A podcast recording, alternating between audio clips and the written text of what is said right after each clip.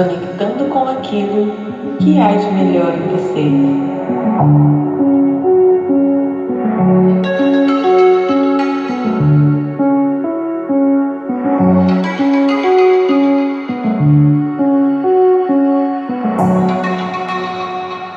Oi, oi, oi, meu rainho de sol. Sejam muito bem-vindos a esse podcast. Hoje trago aqui para você a parte 2 sobre estratégias de coping. Anteriormente, a gente trabalhou as estratégias focadas em emoções. Hoje, abordaremos estratégias que são focadas no problema. O conteúdo trabalhado aqui não é algo novo.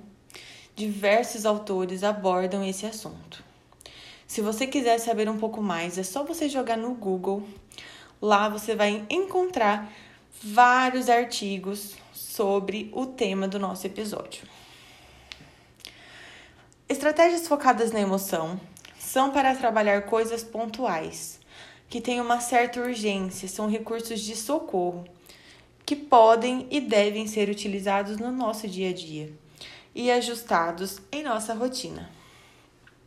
Já as estratégias de, fo de foco no problema são mais eficazes em médio e longo prazo, ou seja, enquanto a focada na emoção entra para minimizar os impactos em nossa saúde integral, as focalizadas nos problemas vêm com a intenção de lidar com a raiz daquilo que está te gerando desconforto.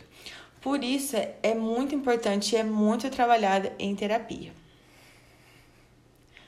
A metodologia focada no problema demanda um pouco mais de paciência, tempo, compaixão e investimento, mas são elas que vão trazer um maior bem-estar a longo prazo para você. O enfrentamento no problema tem como foco do nosso trabalho as causas, identificando qual foi o fator que desencadeou esse problema, como é que isso ocorreu, de que forma naquele momento você decidiu lidar com aquilo e quais foram os resultados que geraram a partir disso. Entendendo isso, a gente pode seguir e tentar então trabalhar de uma outra maneira essa questão, pegando a visão do agora. De que maneira você escolhe olhar para essa situação? Qual é o meio que você utiliza para enxergar aquilo? Tratar a raiz significa também aceitar e acolher os seus processos. Mas é importante que essas formas façam sentido para você e que você pratique e mantenha constância, pois adquirir a, a informação que você tem agora e não colocar ela para jogo não vai ajudar em muita coisa. Conhecimento parado não serve para nada. Então, bora lá que eu separei aqui alguns dos tópicos que a gente trabalha em terapia. Primeiro, soluções de problema. Tentar encarar o problema com uma nova lente. Talvez separá-lo em pequenas partes para tentar enxergar ações possíveis para cada uma delas. Talvez você esteja olhando para esse problema de uma forma muito ampla e isso fica mais desafiador encontrar uma, uma maneira de agir. Separá-lo em partes te abre um leque de possibilidades e você pode tentar colocar pequenas ações no seu dia a dia para ir trilhando esse caminho. Não importa o tamanho da sua ação ou a sua velo velocidade. O que importa é te tirar da inércia, é dessa, de, dessa situação de incapaz e te colocar em movimento, a psicoeducação e a reestruturação de padrões são extremamente importantes para que você consiga achar a sua maneira. Por isso que o acompanhamento é tão necessário, porque você consegue olhar para isso de uma outra forma, com uma outra visão e ir se autoconhecendo e se adaptando ao seu processo. Outra estratégia que a gente também usa é a gerenciamento de tempo. E isso pode ajudar muito, tanto com o seu planejamento, quanto com as suas atividades do seu dia a dia. Porque quando a gente se amontoa de coisas, a gente não abre um, um espaço para pensar, para fazer ações que realmente consigam nos levar a determinada solução de problema. Uma bem legal é fazer uma lista com as suas atividades diárias e colocar o quanto de tempo cada atividade consome. Depois que você fizer essa lista, você soma e identifica quais tarefas podem ser minimizadas. Outra maneira de fazer essa lista que eu também acho muito importante é quando você soma essa lista com todas as horas e vê quantas horas tá dando. Porque o dia tem 24 horas. Quantas horas você dorme? Então, quantas horas ativa você tem? Isso se encaixa na sua somatória? Preste um pouco de atenção nisso. Outra técnica de gestão de tempo e psicoeducação também pode ser a Pomodoro. A gente utiliza ela com um número X de tarefas que você escolhe para fazer e você define horários para essas tarefas. Você pode utilizar de várias maneiras.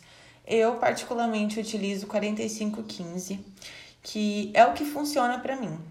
Mas muita gente utiliza o 25 minutos de atividade, 5 minutos de descanso.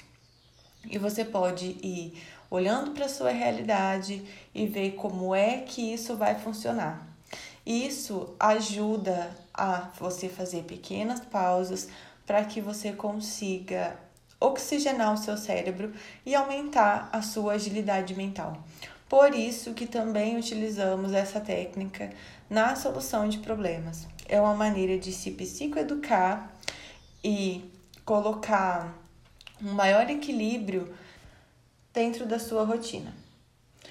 Vamos lá, a outra atividade que eu trouxe aqui para você é a relocação de atividades por definição de ordem de prioridade. Quando a gente vai fazendo as coisas só por fazer, a gente esquece de definir parâmetros. Então, normalmente a gente começa a procrastinar. Vai fazendo atividades que não nos levam no objetivo que a gente quer alcançar e vai deixando as que levam para lá. Por que isso acontece? É uma maneira de procrastinar e também de se auto-sabotar. Então, vamos novamente lá para a lista. Enumere todas as atividades que você descreveu, coloque é, a ordem de prioridade para você naquilo. Você pode também separar em tópicos é, o que, qual atividade se encaixa em qual, porque assim você consegue elaborar melhor um plano de ação.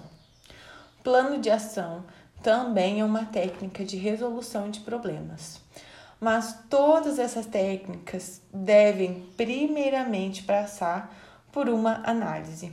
Por isso eu volto a falar, é importantíssimo você ter um acompanhamento terapêutico, saber em qual pé você está, para então você começar a agir. Se você quiser começar a agir hoje, começa a olhar para o teu movimento com mais carinho. Começa a se acolher mais, Comece a tentar entender o que é que suas ações estão te dizendo. O que é que você está precisando para o seu momento? Qual é a raiz disso? Qual é a raiz dessas ações que você anda praticando? Isso é uma forma de análise e também uma grande forma de autoconhecimento. Não dá para se autoconhecer se você não olhar para o seu movimento. A melhor maneira de encarar um problema é mantendo o pensamento ativo, acreditando que nenhum problema é tão grande que não exista solução. Tenha esperança em você, tenha esperança no seu movimento. Espero que você esteja bem, que você esteja em paz. Até breve.